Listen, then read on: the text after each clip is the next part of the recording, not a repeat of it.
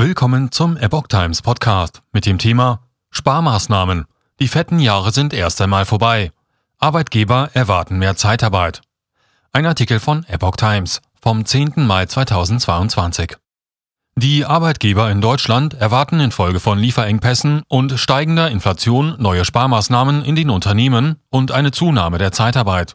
Die fetten Jahre sind erst einmal vorbei, sagte Arbeitgeberpräsident Rainer Dulger der Neuen Osnabrücker Zeitung.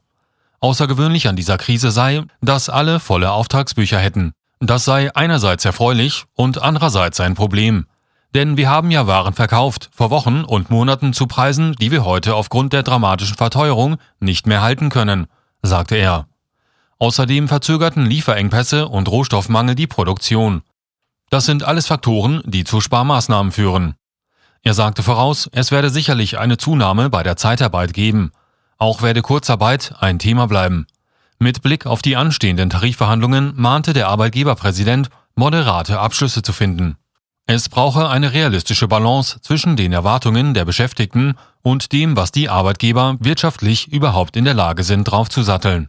Er sagte zugleich, in der Chemieindustrie liege eine gute und faire Lösung auf dem Tisch, wie man die aktuellen Probleme gemeinsam bewältigen könne.